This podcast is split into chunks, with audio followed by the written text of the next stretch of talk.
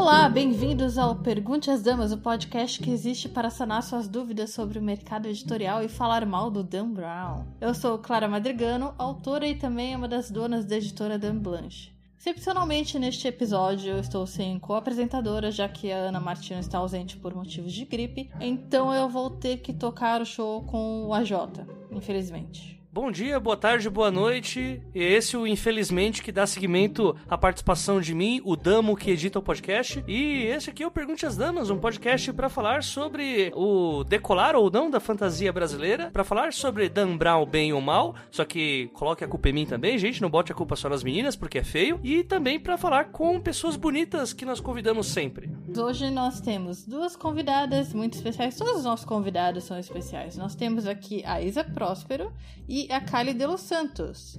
Isa, apresente-se. Oi, gente, eu sou Isa Próspero, eu sou tradutora, revisora, preparadora de texto e escrevo umas coisas de vez em quando, principalmente histórias curtas de fantasia e ficção científica. Kali, por favor, Oi, gente, eu sou a Kali, eu sou escritora, eu sou pesquisadora sobre ficção especulativa brasileira, né, o fantasismo brasileiro, e faço todos os bicos relativos a texto que tiverem. Todos nós, todos nós. Como diria a velhinha da tapeçaria do Jô, eu gosto tanto que faço qualquer coisa desde que me paguem. Bom, meus ouvintes, faz uma semana que foi lançada uma edição histórica da Strange Horizons, uma das maiores revistas internacionais especializadas em ficção especulativa. Eu chamo a edição de histórica porque foi uma edição 100% brasileira. E hoje nós estamos com essas duas autoras aqui porque elas foram publicadas nessa edição. A Isa Próspero e a Kali de Los Santos estão na, na edição especial da Strange Horizons. Então, mulheres, ah, bem-vindas ao nosso humilde podcast e que providencial que essa edição tenha saído na mesma semana em que se discutiu se a literatura fantástica brasileira estava decolando ou não, porque é praticamente uma resposta pronta. Parece que o jogo virou, não é, amiguinhos?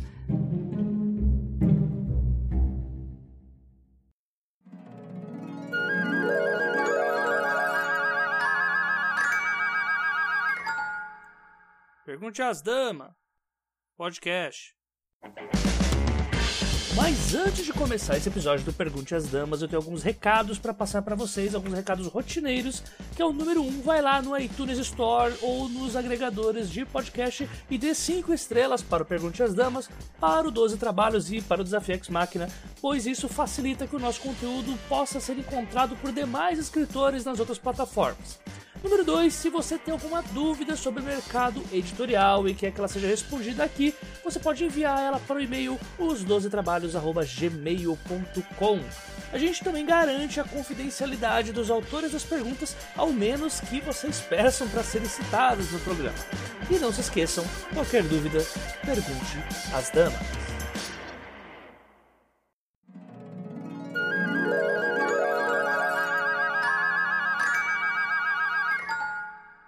Pergunta pras damas. Dessa daí eu tô por fora.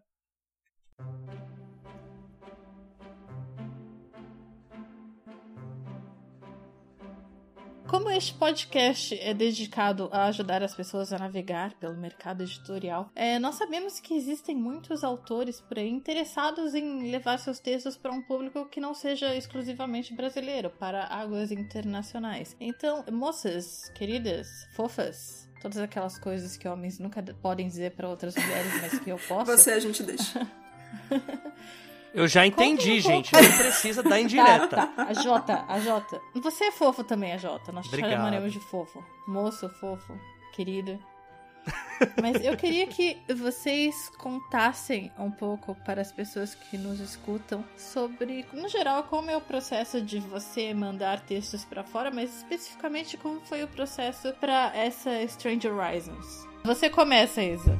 É, bom, essa, essa edição da Strange Horizons ela foi bem diferente do processo usual de, de fazer submissões em revistas anglófonas, simplesmente porque aconteceu muito rápido. O prazo era tipo uma coisa 20 dias, assim. e a resposta saiu praticamente no dia seguinte, tanto para quem mandava no começo como no final, porque eles iam fazer a edição inteira em uma, em uma semana depois do final do prazo. O que é extremamente raro, porque geralmente as coisas, os tempos editoriais duram às vezes semanas, se não meses, né? Se não até mais do que isso, dependendo do projeto. Então, essa foi a diferença, e, e também porque eles estavam aceitando dois contos de cada autor, e geralmente as revistas anglófonas pedem para você enviar só um conto, inclusive a própria Strange Horizons, nas, nas chamadas que eles abrem toda semana, você manda um conto e eles pedem depois que for rejeitado para esperar uma semana ainda antes de mandar outro. Então, realmente foi um caso especial, mas eu, eu mando textos em inglês já faz cerca de uns três anos, mais ou menos o, a vantagem de escrever em inglês ou traduzir textos em português para mandar para o mercado anglófono é que o mercado anglófono tem muita opção de coisa para mandar, né? Então, se você começa a procurar grupos do Facebook, por exemplo, de submissões de originais, você vai ver que tem coisa, eles postam. É, chamadas, às vezes, todos os dias de revistas ou de antologias. Claro que nem tudo é profissional, tem muita coisa amadora, muita coisa não remunerada, porém tem muitas opções de coisas para mandar. E isso também é, é, interessante, foi interessante para mim quando eu comecei a, a entrar nesse mundo, porque me, me incentivou a escrever mais, né? Porque eu vi alguma chamada que era de um assunto que me interessava, e daí eu pensei, ah, tudo bem, vou, vou escrever um texto para mandar para isso, justamente. Então eu tenho que terminar esse texto em duas semanas para conseguir mandar. Então, para quem escreve ou quer escrever em inglês, eu acho que é, é, bem legal, porque tem muitas opções. Sem contar as revistas, né, como a gente estava falando, profissionais, como a Strange Horizons, que são remuneradas, né? Então, além de, de você publicar seu texto, você ainda ganha por isso. Muitas delas abrem né, as, as chamadas recorrentemente, então as Strange Horizons acho que é toda segunda-feira que eles abrem. Algumas delas estão fechadas agora, mas tem sempre alguma coisa aberta para ser enviada. Essa Strange Horizons ela teve uma, um ponto específico nela que o tema era Brasil, né? Você pode explicar mais ou menos como é que funciona normalmente os temas que a revista escolhe? Se sempre tem um. Acho que foi no Curta Ficção que eu ouvi que acho que essa foi a segunda vez que eles fizeram um tema bastante específico sobre um país e tal. Você pode explicar um pouco do processo e também sobre o tamanho da revista, para que o ouvinte que não conhece possa entender melhor sobre isso? Então, eu acho que não era temático necessariamente do Brasil, eles estavam procurando escritores brasileiros ou que tivessem uma conexão com o Brasil, mas a temática era livre. A Strange Horizons, no caso, tem uma, uma temática livre, eles não são. Às vezes tem algumas revistas que são só de ficção científica, ou algumas antologias temáticas e tal, mas a Strange Horizons é meio que temática livre dentro do, do guarda-chuva aí de ficção especulativa. Essa edição era a mesma coisa, porém com a, a diferença que era um especial para autores brasileiros. E, e também a, eles tinham um limite de palavras, acho que era 4 mil palavras. Não lembro se a revista normal às vezes tem um limite um pouco maior, mas esse era. Eles, eles tendiam a, a dar prioridade para textos é, mais curtos também. Também porque eles né, pagam pelos textos. Então as revistas muitas vezes tendem a escolher textos mais concisos como era uma edição para escritores brasileiros, quando eu fui pensar nos textos, eu mandei dois textos, né? Um deles foi aceito, e daí eu já tentei pensar em um texto que fosse passado no Brasil justamente, porque eu pensei, bom, se é um especial do Brasil, provavelmente eles vão querer textos que tenham um ar brasileiro, ou pelo menos que se, que se passem no Brasil. Então isso foi mais ou menos assim que eu pensei. Não sei se a Kali pensou a mesma coisa ou já tinha o texto. Kali, como foi o seu processo? Então, o meu processo foi de passar 19 dias pensando: eu não vou mandar nada porque eu vou ser rejeitada. uh, ah, eu todo duas dia. horas. duas horas pensando, todo mundo tá sendo rejeitado, então na verdade, se eu for rejeitada, eu vou só ser parte do clube. Meia hora escrevendo no almoço. Algumas horas deixando o texto respirar e enviando o texto nos últimos momentos. é, possível. Não, eu fiz o contrário, eu mandei tipo no primeiro dia e passei o mês inteiro esperando. Olha, eu acho que não teria aguentado, porque a manhã seguinte a eu mandar, que era quando eles estavam terminando, eu passei a manhã inteira pirando é, com o texto assim, o mês inteiro. Nós criamos um grupo de apoio para pessoas que estavam passando mal com a espera da Stranger Rise. Eu mandei também um conto, gente. Eu fui rejeitada, saibam. O grupo do Pergunte e... às Damas teve umas 300 mensagens só do pessoal. O fulano foi rejeitado. E eu? Ah, eu ainda não sei. E você? Ah, eu também Nossa. não sei. Foram semanas deliciosas. Mas, ô Kali, foi a primeira vez que você mandou um conto para uma revista estrangeira? Na verdade, não. Eu mandei ano passado um conto e um poema para uma revista que chama Firewords. É uma revista muito, muito legal. Se não me engano, eles estão com submissões abertas agora. E eles têm. Eles não pagam uh, os textos, mas eu sinto que vale a pena tentar apenas pelo nível da beleza das edições. Então, além dos contos e das poesias, eles têm um time de designers. Então todos os contos saem ilustrados. Incrível, é muito, muito lindo. Eu acho que eles não pagam, mas eu mandei e os meus dois textos foram rejeitados. Tanto o poema quanto o conto, por eles sentirem que não tinha muito movimento, assim, não uma coisa meio introspectiva, meio até talvez Clarice Lispector, assim, acho que eles não, não curtiram muito. Então foi a minha segunda vez mandando. E eu achei a ideia um pouco diferente mesmo, porque a Firewords, eles aceitam ficção especulativa, eles aceitam meio que o que for, assim, mas tem, acho que tem um foco em histórias, talvez que pensem um pouco na, no que é ser humano, e uns finais meio, umas coisas um pouquinho profundas, assim, e né, dos textos que eu li que saíram nas, nas outras edições. E a Strange Horizons é bem mais aberta, né, e o meu texto é super. O meu texto que saiu é, eu achei bem diferente dos outros que saíram na edição. Então eles, eles têm vão ver cada texto por aquele texto e não necessariamente uma proposta da revista do que, que o texto tem que passar. É, como a Isa falou, existem opções até demais de revistas e cada uma delas oferece um tema ou nenhum tema específico e enfim são muitas possibilidades para quem quiser mandar um quem, quem escrever em qualquer estilo né mas me digam aí então meninas como foi o peso de representar o Brasil lá fora Uh, não, não, sei, Kali, algum comentário?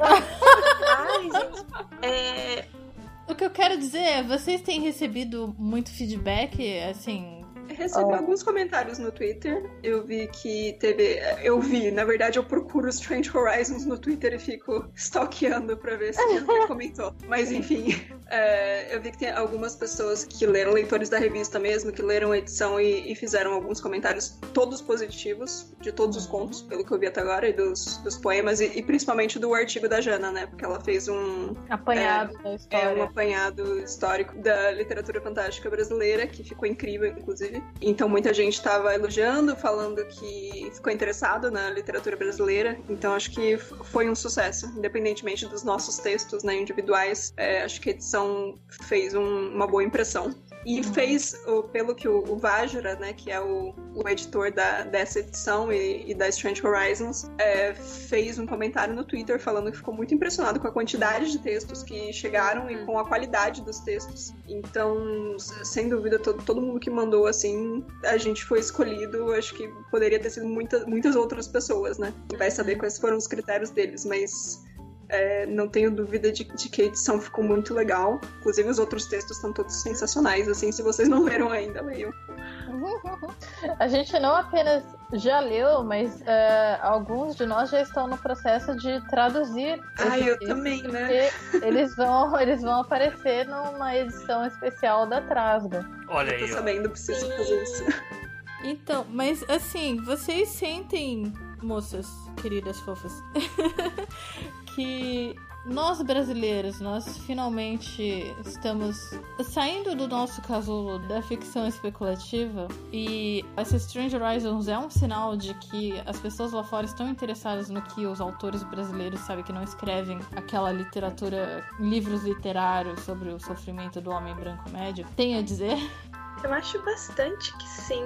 Eu acho que para isso acontecer, a gente precisou de um momento também da autoria brasileira parar de focar né, no sofrimento do homem branco médio e, e começar a, a se voltar para outras opções dentro da nossa cultura, dentro de toda essa extensão eh, territorial que a gente tem, que cria é, tantas possibilidades né, de histórias. Então, acho que o interesse externo ele é no que é brasileiro. Uh, eu muito escrevi na minha vida sobre castelos e dragões. E eu amo castelos e dragões, mas uh, os castelos no Brasil não são exatamente uma coisa, né?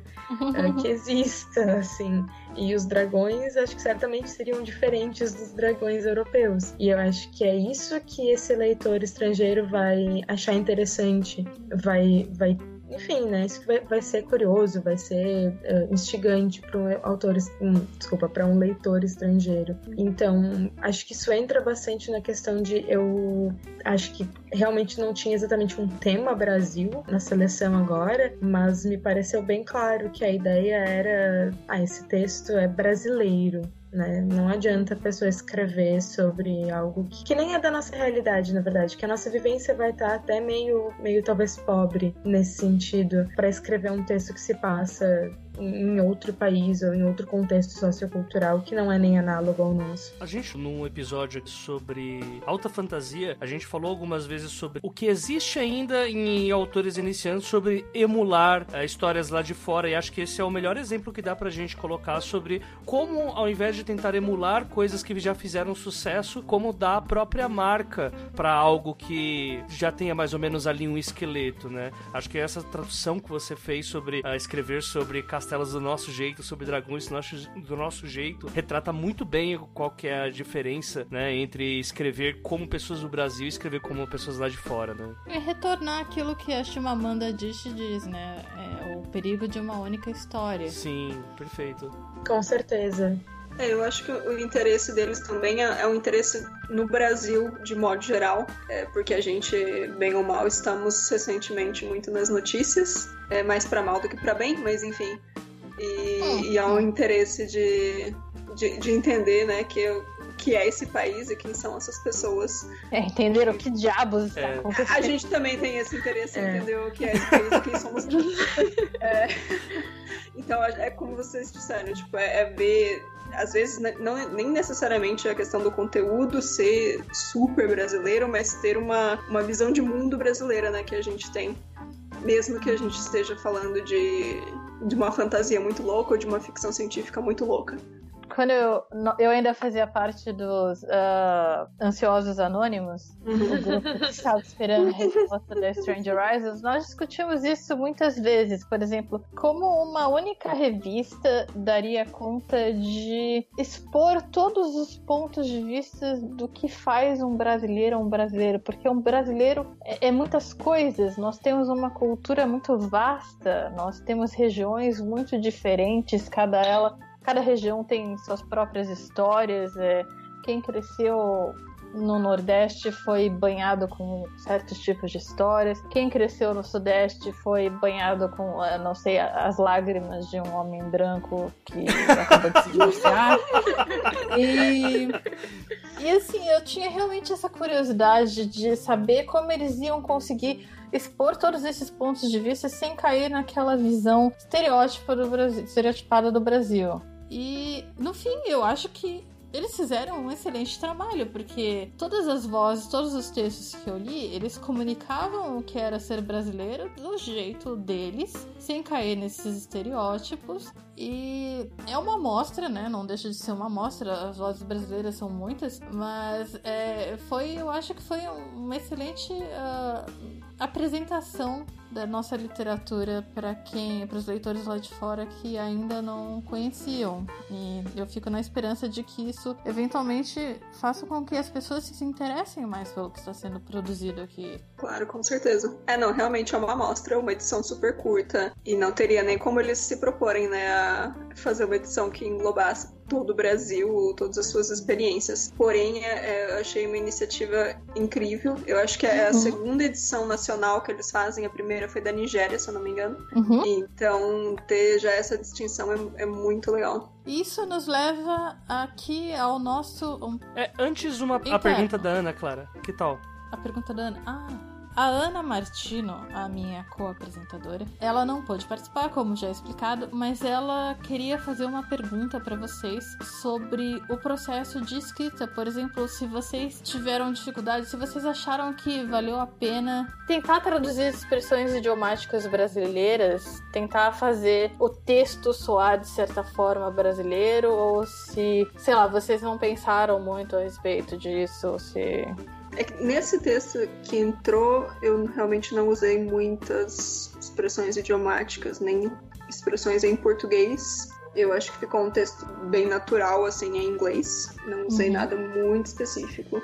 No segundo texto que eu mandei que não entrou, que se passava em São Paulo também, eu usava, usei mais palavras, assim, e expressões em português mesmo porque eu lembro que eu li um texto na Strange Horizons que era que se passava onde que era? Nas Filipinas talvez. Não lembro mas tinha muitas palavras estrangeiras tinha inclusive um glossário no final então era algo que eu sabia que eles não iam ter ter um problema com isso com ter uhum. palavras em português. Mas acho que depende do texto assim esse que entrou eu não vi muita necessidade de eu queria que ficasse um texto bem fluido e natural, porque é um pouco, embora ele seja em, em terceira pessoa, é do ponto de vista de um garoto, então queria que ficasse o mais natural possível.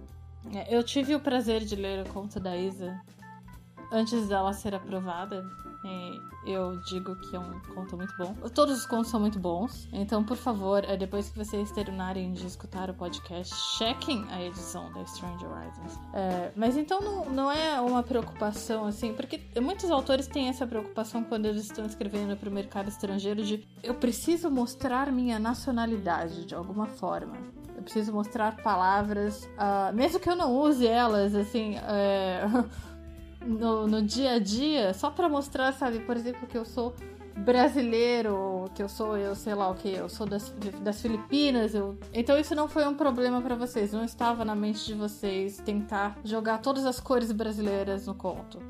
Não, eu, o meu conto ele é, ele parece ser uma ter uma narração meio onipresente assim e depois vai pessoalizando, mas eu não não quis tentar colocar muitas expressões, acho que muito assim, especificamente em português ou traduzir coisas muito brasileiras, porque muitas das coisas que a gente tem como grandes marcas do que é uma fala brasileira, e, e eu vendo o pessoal conversando sobre suas traduções, muita gente falando em coisas, por exemplo, tapioca, é, como eu sou gaúcha, não exatamente são parte do meu vocabulário. Uhum. Então eu, eu ia achar super forçado uh, da minha parte tentar colocar palavras que não, não são naturalmente usadas por mim. Uh, então não eu, tem bombacha no seu conto? Nisso. Não tem chimarrão? Não tem... É, é, mas é porque isso entra naquela visão realmente estereotipada, né? Do Sim. brasileiro. Brasileiro de cada região. É, tem que ver o, o que o texto pede, né? Não sim, adianta. Sim. Acho que começar a escrever pensando, nossa, agora eu vou escrever o texto mais brasileiro do mundo. É. Vou, vai sair um negócio forçado. Na Amazônia vai ter um monte de, sei lá, saci correndo atrás de mim. É. Uma coisa que eu acho interessante para quem estiver pensando em, ok, eu quero escrever e eu quero ver o que, que vai fluir de maneira legal ou não uh, no inglês, é tentar pensar essas frases em, em inglês e conversando consigo mesmo que funciona. Eu, como estudo inglês há 22 anos, o inglês acaba sendo muito presente para mim. Eu, dentro de casa, em geral, falo quase que só em inglês. E aí eu vou vendo, às vezes, o que, que é uma, uma, uma palavrinha ali que, que encaixa bem falar em português. O que, que fecha. Então eu recomendaria isso, assim, vai tendo conversas internas ou se conseguir falar com, né, se tiver outras pessoas dentro de casa com quem falar uh, em inglês, e se não tiver, fale com seus gatos e cachorros, porque eles entendem qualquer língua.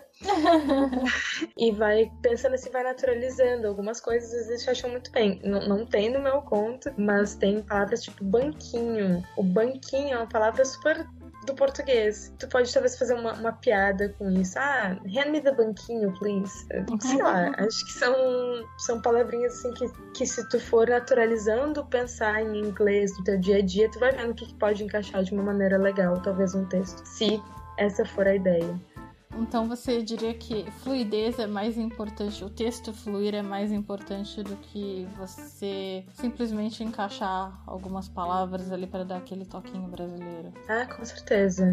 E tem uma outra parada, né? Que, tipo, pelo menos eu, como eu leio, eu gosto muito do, do Chuck Palahniuk como autor, é, ele usa nos textos dele muitos termos de outros países. Eu acho que isso acaba simplificando mais a forma de pensar de outro país do que usar palavras pontuais para isso, né? No conto dele lá do Tripas, ele fala sobre um, um termo que não me faça agora falar em russo, porque, bem, motivos óbvios, uhum. né? Não falo nem o inglês, mas é que ele fala sobre o pensar sobre escadas. Né? Ele traduz o termo ele coloca lá, ah, na Rússia existe um termo que, que é quando você tá dentro de um bar, você tem uma briga nesse bar, uma discussão, você fica sem palavras, e quando você tá na escada do bar indo embora, você lembra, putz, eu podia ter respondido aquilo. E em Rússia existe um termo para isso. Talvez, claro que existe. E você, você conhecendo termos brasileiros e que não tem uma tradução exata, talvez eles resumam melhor o que, que é o país do que palavras como, por exemplo, caipirinha ou carnaval. Claro. Né? É aquela coisa da visão do mundo, né? Porque a nossa língua reflete nossa cultura, é como a gente. É uma cilada! Exato. Eu sempre penso em, em novela de imigrante italiano. É que o imigrante italiano chega, ele chega no Brasil falando um português perfeito, mas por alguma razão ele não consegue falar bom dia. Como não? Sempre, bom giorno! Eu queria ver um texto brasileiro com usando a cobra vai fumar, hein? Vai ter que ter uma, uma footnote de tipo 30 parágrafos explicando o que significa a cobra vai fumar. Ah, mas uma, uma, vez eu vi uma pessoa traduzindo a jiripoca vai piar como The jiripoca will piu piu e desde então eu sou louca pra usar isso em algum texto. Mas então, esse da uh, The jiripoca will piu piu podia ser will, will tweet tweet Uh, mas isso já é algo que eu acho que é, é, bem esse o caminho, sabe? O que que tu não pode traduzir que pode ser divertido para aquela outra pessoa ler e, e, interessante e não o, o bom dia, né? Não... Sim.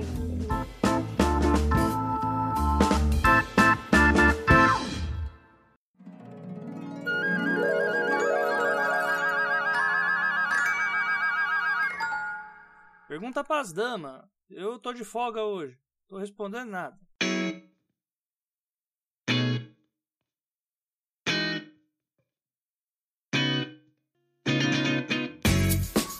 Mas então, pessoas, esclarecidas estas questões, eu gostaria de nos voltar agora para o nosso mercado aqui interno. O pã, mercado pã, interno É, porque, como eu disse lá no início do podcast, saiu um texto recentemente dizendo que. Uh, per, dizendo não, né? Pergun posando a pergunta de por que, que a literatura fantástica brasileira não decola. E, e assim, eu não vou entrar nos méritos do texto porque outras pessoas já fizeram isso de forma muito melhor. Então eu queria saber da opinião de vocês que estão, afinal, inseridas neste mercado e que estão mandando textos para fora, estão tendo esses textos publicados. Como vocês veem que o mercado brasileiro de ficção especulativa vem mudando nos últimos anos?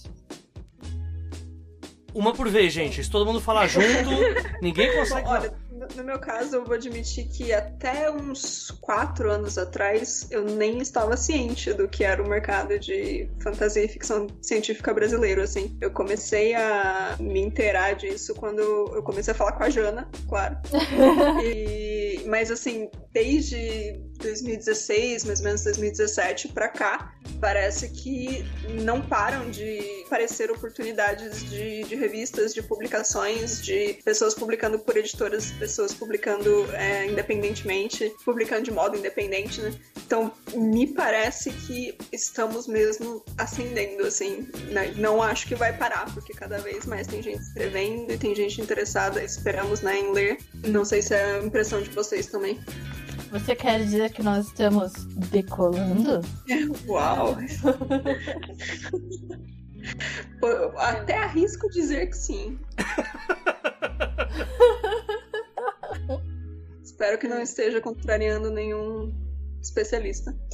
Ah, não, isso com certeza não tá. Né? Isso com certeza não tá. Tá tranquilo. Mas assim, é, é uma impressão que, que eu tenho, como eu disse, eu, eu não, não sou especialista né, no histórico né, da, da, nossa literatura fantástica, eu conheço um pouco pelo que eu li, dos artigos que saíram recentemente também, mas da, de, da minha parte de escritora, pelo menos, parece que se abriu um leque de oportunidades para quem tem interesse em publicar, em ser lido é, nesse, nesses gêneros de, de ficção especulativa. Olha, gente, na minha opinião, essa coisa de ser especialista ou não, isso é tipo bollocks, é besteira, porque quem sabe o que está acontecendo no mercado editorial é quem está trabalhando no mercado editorial e quem está publicando no mercado editorial. Por exemplo, é, Isa, recentemente você lançou um conto pela Amazon, não é? É verdade. É, depois esperamos que você faça jabá desse conto, né? E assim, isso era uma coisa que até uns quatro anos não aconteceria assim, do jeito que aconteceu. Não teria esse destaque. É, você não, não teria essa procura pela literatura. É, e ainda digo, já que você trouxe a questão, é, eu deixei o conto gratuito no, na Amazon por dois dias e cerca de 700 pessoas baixaram. Eu nem sabia que existiam 700 pessoas interessadas em literatura especulativa. Eu não, fiquei realmente muito surpresa. E isso foi em grande parte graças também a, a páginas e, e, contas do Twitter, por exemplo, que divulgam literatura de modo geral, não só do nosso, né, da, uhum. do nosso Mas assim. finalmente assim. estão incluindo literatura brasileira nas recomendações. E, e cada vez mais. Então acho que e também vale dizer que é tudo estamos juntos com outras pessoas, né, que, que escrevem outros gêneros, com a literatura YA, por exemplo, Young Adult, que cada vez mais cresce, tem um público cada vez maior. Isso também uhum. beneficia muito. Então, foi essa experiência de lançar o conto foi incrível, assim, teve um, uma resposta muito maior do que eu esperava. Kali? Eu queria só deixar registrado que no mínimo 50 desses downloads foi eu infernizando todas as pessoas que eu conheço que tem Kindle. Não tem desculpa, vamos ler agora. Kali, você tem publicações também nacionais? Eu, na verdade, tenho publicações em antologias físicas em geral. Uhum. E eu tenho. Eu saí na, na newsletter da Mafagafo, né, na Faísca. E em formato digital, assim, eu saí na Dragão, mas a Dragão Brasil é para assinantes, né? Uhum. Então, uh, assim, coisas minhas, eu tenho um blogzinho onde eu vou postando. Eu gosto bastante do formato de ficção relâmpago. Gosto uhum. de curtinhos e vou postando algumas coisas ali. Mas eu sinto que a gente tá bastante decolados já. E eu acho que a gente, na verdade, tem especialistas, porque a gente tem pessoas como o Bruno Matangrano, que pesquisa isso, estuda uhum. isso e, e consegue traçar, enquanto especialista, panoramas bem consistentes da nossa literatura fantástica. E enquanto especialista, né, ele e o Enéas lançaram o Fantástico Brasileiro e propõem essa ideia de movimento literário que seria o fantasismo brasileiro, na, né, na verdade fantasismo porque é apenas no Brasil que, que existe que, de acordo com eles, é um movimento crescente, muito auxiliado pela internet, mas enfim, que contempla essas literaturas especulativas e que tem meio que um boom disso nos últimos tempos, num nível né, tão grande que eles propõem que seja um movimento literário. Então, felizmente, os especialistas de verdade, eles acham que a gente está voando muito bem. É, eu senti esse shade é, é, uma, é uma coisa meio louca isso, né? Porque assim, a... o que eu, pergun... eu me perguntei quando eu li esse texto foi. Tá, beleza, mas tipo, é...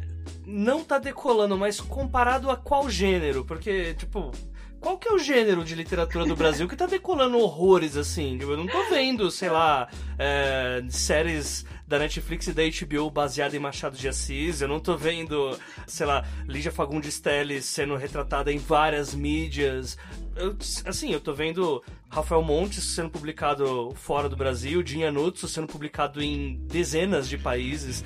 É, e não tem um. Assim, um. Lucas Rocha. Lucas Rocha é o Lucas Rocha que vai ser. Nos Estados Unidos, é, o Lucas Rocha vai ser publicado agora. Não é, não é literatura espe especulativa, né? Mas estamos todos juntos, né? Sim, e, e, assim, é tipo, o, uh, primeiro, qual que é a literatura que ele tá comparando que decolou e o que que é decolar, o que que é sucesso? Sucesso é vender, sucesso é ganhar prêmios. Ah, sucesso... se for vender, essa discussão tá, pode acabar quando a Ordem Vermelha ficou na lista dos mais vendidos por não sei quantas semanas, né? Sim, sim. Exato. Quando eu vi esse texto, assim, eu... parecia muito que eu tava vendo um texto da época que eu tava indo na minha primeira Bienal do livro, lá em 2004, 2005, em que uhum. você só você ia pra Bienal para ver o André Bianco, o Rafael Dracon, o Eduardo Spor e ficar falando, nossa, tem eles e o Paulo Coelho, né? E não é uhum. mais assim, tipo, uhum. a, a, gente não, tem o... Não é apesar de algumas pessoas ainda acreditarem que é, né? É, tipo... Porque sempre que as pessoas são chamadas para falar em mesas, são os, os cinco convidados de sempre que vão falar da literatura que eles estão escrevendo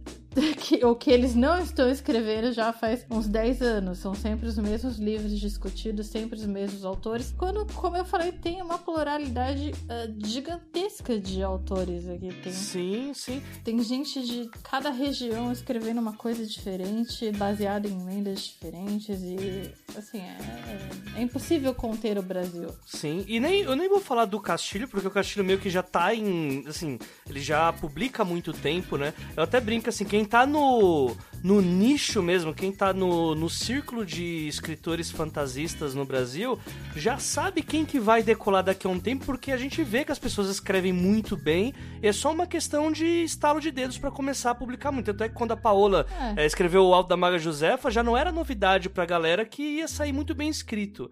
Mas, por exemplo, a gente pode ver até o, se a gente for não pegar exemplos como o Castilho que está em grandes editoras, o Enes Tavares ele zerou a tiragem de uma tiragem de uma editora grande no primeiro livro dele né? O que é uma coisa bem uhum. grande, assim. É... Fora outros autores que. Uh, a Clara e a Ana fazendo uma editora. Imagina 10 anos atrás. Ah, vamos fazer uma editora só de e-books de, de noveletas de ficção especulativa.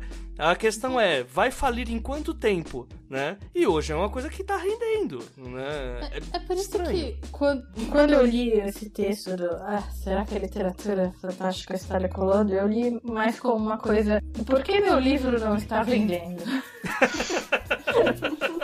tipo isso.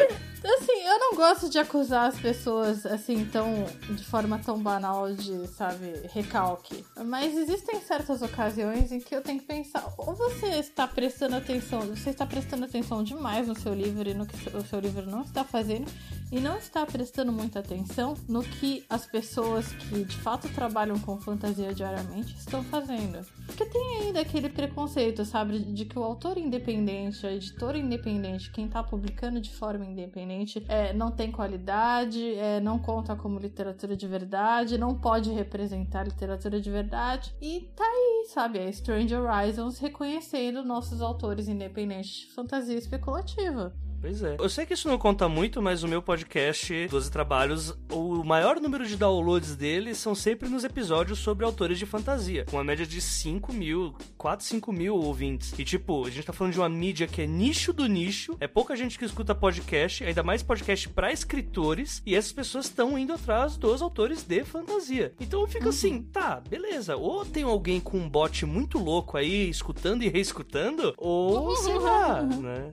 Ou nós seremos forçados a admitir que os leitores brasileiros se interessam por literatura fantástica brasileira. Pois é, pois é. Tudo indica que, né? Mas, gente, eu acho que uma coisa importante dessa discussão é ver o quanto dessas iniciativas parte desses autores independentes e das pessoas que olham para essa cena e pensam: eu quero fazer. Então, eu acho que isso que talvez esteja faltando para pessoas que olham e pensam, ah, não existe. Porque eu, pelo menos, eh, assim como a Isa, entrei em contato com essa cena de literatura especulativa brasileira eh, tarde, né? Faz uns três anos, mais ou menos. Mas eu entrei em contato com ela quando eu pensei, tá, mas eu quero fazer. E aí tu vai indo atrás, e tu vai uh, seguindo as pessoas no Twitter, e tu vai uh, buscando e começa a ver que tem eventos, e vai nos eventos e começa a conhecer as pessoas. E é porque tu quer fazer aquilo acontecer porque tu não tá confortável com a ideia de não existir essa literatura no Brasil. E tu pensa, não, mas se não tem, eu vou fazer. E aí tu descobre que já tem gente fazendo, e daí tu se junta a essas pessoas que estão fazendo para vocês fazerem juntos. Então eu sinto que talvez esse seja o ponto de que alguém que quer só sentar e vender tantos livros quanto o Dan Brown, é, assim, do nada. É, vocês falaram que a gente ia falar no Dan Brown, então eu falei. É, é alguém que só quer. Cada vez que a gente menciona o nome do Dan Brown, o Dan Brown paga pra gente um cheque de 15 mil dólares. A ideia é... E Dan Brown? Dan Brown, Dan Brown é um sucesso? Dan Brown decolou, gente? Que esse cara, né? tipo... o que, que é o Dan Brown lá fora? Tipo... Isso, assim, o cara, a pessoa quer sentar, quer vender seu livro do conforto da sua casa, sem colocar a mão na massa e sem fazer uma rede, para mim tá fora da realidade, sabe? Porque a gente precisa de rede, a gente precisa de leitores e muitos dos nossos leitores são os outros escritores. E a partir de a gente fazer essas redes, esses contatos, é que a gente vai criar novos leitores em pessoas que não estão escrevendo e vai chegar em, em mais longe, vai conseguir talvez chegar em escolas, como a, a Trasgo tem essa ideia ideia agora de né, alguns tiers ali do, do financiamento coletivo, mandar para bibliotecas de escolas, revistas. Uhum. Então, é a partir de a gente se unir. É, tem muita gente fazendo muita coisa, né? Com certeza. É porque existe essa visão, essa visão do mercado, algumas pessoas, especialmente autores iniciantes, que têm essa visão do mercado como uma entidade que ela é imutável, ou seja, se o mercado, o mercado aqui sendo representado pelas grandes editoras, não aceitou o meu livro, é porque então esse tipo de literatura que eu faço não existe. Não, não é, não é autor iniciante não, claro, é partido novo isso aí. Hã? Isso aí é partido novo. meu, meu ponto aqui sendo que o mercado somos nós que estamos trabalhando nele, que fazemos, que, e ele está sempre mudando. Pois a é. gente está é. sempre é. criando uma nova demanda. Leitores estão nascendo a cada segundo e eles querem coisas diferentes do que os leitores de alguns anos atrás queriam. Com certeza. Pois é, pois é. E acho que vale também falar que até chegando até dar um episódio isso, né, claro, para futuramente a gente pode até chamar a Bárbara Moraes para falar sobre isso. Eu lembro que ela tinha feito uma thread há muito tempo sobre o que que é considerado um autor de sucesso lá fora. E existem vários tipos de autores, que não é nem a questão de tipo de autor uhum. baseado em gênero, mas tipo, uh, autores que são comparando a, a música, autores que são one hit wonder, né, que são uhum. autores que são de um livro só que vende muito e os outros livros não vendem nada, mas ele se sustenta a partir daquela única edição que ele vendeu bastante. Autores que vendem pouco, mas é um número baixo para médio, só que em todas as edições, então isso também faz com que eles tenham uma bateria de vendas boa. E todos esses autores são compatíveis a editoras e são importantes dependendo da Sim. carga que uma editora grande precisa, né? Uhum, exatamente. E, gente, isso a gente nem tá levando em conta o Wattpad, por exemplo. Sim, sim. Que tem muitos milhares de leitores e muita gente escrevendo. E, claro, tem o rolê fanfic, que eu respeito um monte, acho que é incrível, acho que é super necessário, mas nem todo mundo vai aceitar exatamente como literatura pela questão de uh, originalidade, talvez. De qualquer forma, tem o Whats, tem toda uma, uma cultura ali em torno de uma, uma galera que tá escrevendo muito. Sim, tudo ah, muita gente que lê, né? Isso que é impressionante. Muita, muita tipo, leitura. Leitor de fanfic sempre tem, inclusive sou, amo, porém. é tem, tem muita ficção original no Wattpad e as pessoas se interessam e vão atrás e leem, sabe? Isso é maravilhoso. A gente, como escritor, tem que dar graças a Deus que isso existe, hum, que as pessoas estão lendo. É, eu pessoalmente acho que eu preferiria ser bastante lida do que bastante vendida. Eu, eu, preferiria ah. leitura e feedback e, e, contato com pessoas que estão lendo do que, ah, eu vendi não sei quantas cópias porque meu, meu livro ganhou um prêmio. Não que eu seja contra prêmios. mas, mas essa é uma verdade. É uma verdade do escritor. Sim, sim, pois é. Eu, te, eu publiquei né, um livro juvenil, nem lembro se eu falei no começo do podcast ou não, mas de vez em quando, isso faz três anos já, de vez em quando uma pessoa aleatória chega para falar para mim que, que leu, às vezes, tipo, um, um, aluno, assim, de ensino médio. É a coisa mais incrível, sabe? Eu não ganhei praticamente nada com o livro, inclusive tive até prejuízo se for, for na, ponta, na ponta do lápis, porém, esse, esse reconhecimento que às vezes chega, tipo, mesmo que sejam poucas pessoas, que não sejam os milhares com que você sonhou inicialmente. Mas são pessoas que, sabe, a sua história tocou e não, não tem nada melhor que isso. Uhum. Pois é, pois E é. tem uma, uma questão de parâmetros diferentes para pessoas diferentes, né? Eu acho que dependendo de quem está escrevendo, essa pessoa vai ter um parâmetro de sucesso eh, baseado nos seus iguais, né? Então, um homem branco hétero vai olhar para os homens Uhum. brancos, cis, héteros, classe Uhum. média, e vai pensar, ah, aqueles lá vendem, em em- publicam com tal editora e vendem tantos livros, eu quero aquele sucesso. Pois Mas a função do vezes- homem hétero é disputar, né? Sempre. Mas aí eh, a gente vê o influxo que a gente está tendo de mulheres, de LGBTs, de pessoas negras e até de indígenas e de descendentes de leste, leste asiáticos na literatura e para muitas das, dessas vozes, né, dessas nossas vozes, eh, tu tá escrevendo e publicando, mesmo que seja uma autopublicação, já é uma baita vitória. É, como você disse, da rede, né? Da comunidade. Tipo, quando a gente vê que essa rede tá ficando mais forte, que essa comunidade cresce cada vez mais, isso é a marca do sucesso e não o nosso sucesso individual. Uhum. Nossa, muito, muito. E é algo que não seria visto até alguns anos atrás. Então, como é que alguém tem coragem de me dizer que a literatura não está decolando? Ah, Momento para rage. calma. Semana que vem já aparece mais alguma outra polêmica pra gente ficar bravo. É isso aí. Ah, sim. ah, É sim. isso aí. E vai tudo pro Tretospectiva, que é o último episódio do ano. Não, mentira, gente. Não vai, tre... não vai ter Tretospectiva.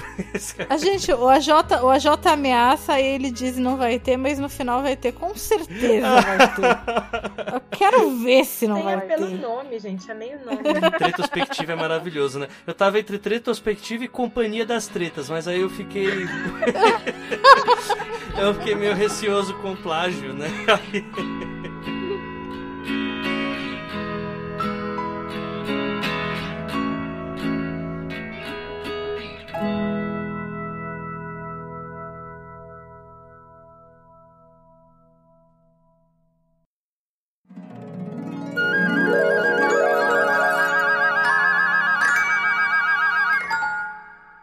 Pergunta pras damas. Eu agora tô pegando roupa no varal. Beijo.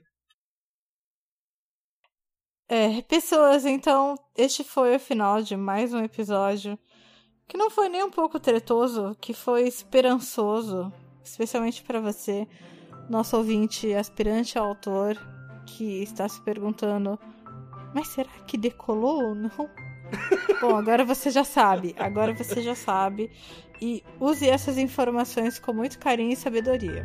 É, como sempre, eu sou a Clara Madrigano. é, vocês encontram, vocês me encontram nas redes sociais por arroba Clara Madrigano. É praticamente o meu username em quase todas as redes sociais, ou pelo menos nas redes sociais que importam. É, e eu sou autora de As Boas Damas, uma noveleta publicada pela Dame Blanche. Eu sou autora de Dodge, um conto de suspense que foi publicado de forma independente pela Amazon. E, por favor, nos apoiem, é, mandem seus comentários, é, comprem nossos livros. E agora eu passo a palavra para o AJ. Bem, eu não sou Ana Fagundes Martino, mas eu sou a J. Oliveira. Vim aqui sendo aí o Como camisa assim? Você 12 não é dela. Ana? Não, eu não sou a Ana. A Ana está rouca, mas não está com a minha voz de adolescente. E, bem, eu sou a J por extenso underline Oliveira em todas as redes que importam, ou seja, o Twitter e o Instagram. E além de ser host do 12 Trabalhos, que está nesse feed também, eu tenho um romance pelo Watchpad, que se chama Asas Pigentes e Imortais, que foi vencedor do Prêmio Watch de 2018, já que a gente falou do Watchpad hoje aqui. Uh, tá para sair uma antologia aí chamada Unifenda pela Plutão Livros, que tem a minha, a minha gestão junto com a Jana Bianchi e o André Caniato. E também, bem, temos outros projetinhos chegando, tem audiolivro saindo também com minha narração, tem um monte de coisinhas legais estamos planejando mais coisas ainda até o final do ano. Acho que eu falei tudo, né? Eh, não sei, eu sou péssimo para fazer jabás, principalmente em podcasts que eu sou acostumado a só editar. Então, bem, é, busquem conhecimento, pessoal, e leiam ah, o livro de fantasismo do Bruno e do Enéas, que eu vou deixar o link aqui, porque tem muito mais informação do que esse pouquinho que a gente passou aqui. Busquem conhecimento. Isa, faz também o seu jabá. O que, que você tem aí para vender? Eu, Vende seu peixe. É... Vocês me encontram no Twitter como Isa Próspero, que é a única rede que importa. Vocês podem encontrar tudo que, que eu publiquei no meu site, que é isaprospero.com. Também os meus trabalhos, minhas traduções, etc. E se quiserem ler esse conto que a gente comentou no episódio, se chama A Feiticeira de São Judas Tadeu dos Milagres, está na Amazon, é, tá baratinho, ou vocês podem ler de graça no Kindle Unlimited. O famoso cu. O famoso cu, é. Ou como diria a Jota nos eventos, como assim você não leu a Isa Próspero ainda? Gente, vai lá na Amazon, compra que a história é muito boa, sério, vai. Só vai, vai, vai na fé. Foi uma das melhores leituras que eu fiz esse ano e é isso. Fiquem aí com essa indicação. Melhor marketing. Marketing de guerrilha. Kali, manda lá. Então, gente, eu sou encontrável no Twitter e no Instagram com, como Kali de Los Santos, fica com dois S ali, D Los Santos. Nas minhas redes vai ter link para o meu blog, onde eu publico algumas ficções bem curtinhas. E de resto, assinem a Faísca Mafagapo, porque ela é ótima e eu já estive nela, então busquem os arquivos. E, enfim, Uh, espero. E leiam a Strange Horizons. Fiquem de olho na Trasgo, porque vai sair né, a edição em português. Assim, para quem não lê em inglês, fique de olho na Trasgo, que em breve tudo que saiu na Stranger Horizons vai sair por lá. Isso. Vai sair, vai ser uma edição muito bonita. Então, gente, vocês já sabem. Qualquer dúvida, qualquer reclamação, qualquer cheque que o Dan Brown queira nos mandar, pergunte às damas. Pergunte às damas.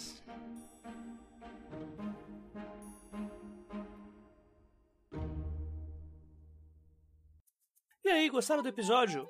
Se você quiser, é possível ajudar o Pergunte às Damas a continuar no ar. Tudo isso a partir do padrim.com.br barra 12 trabalhos. E a partir da categoria bronze, você contará com episódios exclusivos do Pergunte às Damas. Sempre lembrando que é você quem faz a pauta deste podcast, enviando suas perguntas para os12trabalhos.gmail.com. O 12 é número. Obrigado por ter ouvido até aqui e até a próxima.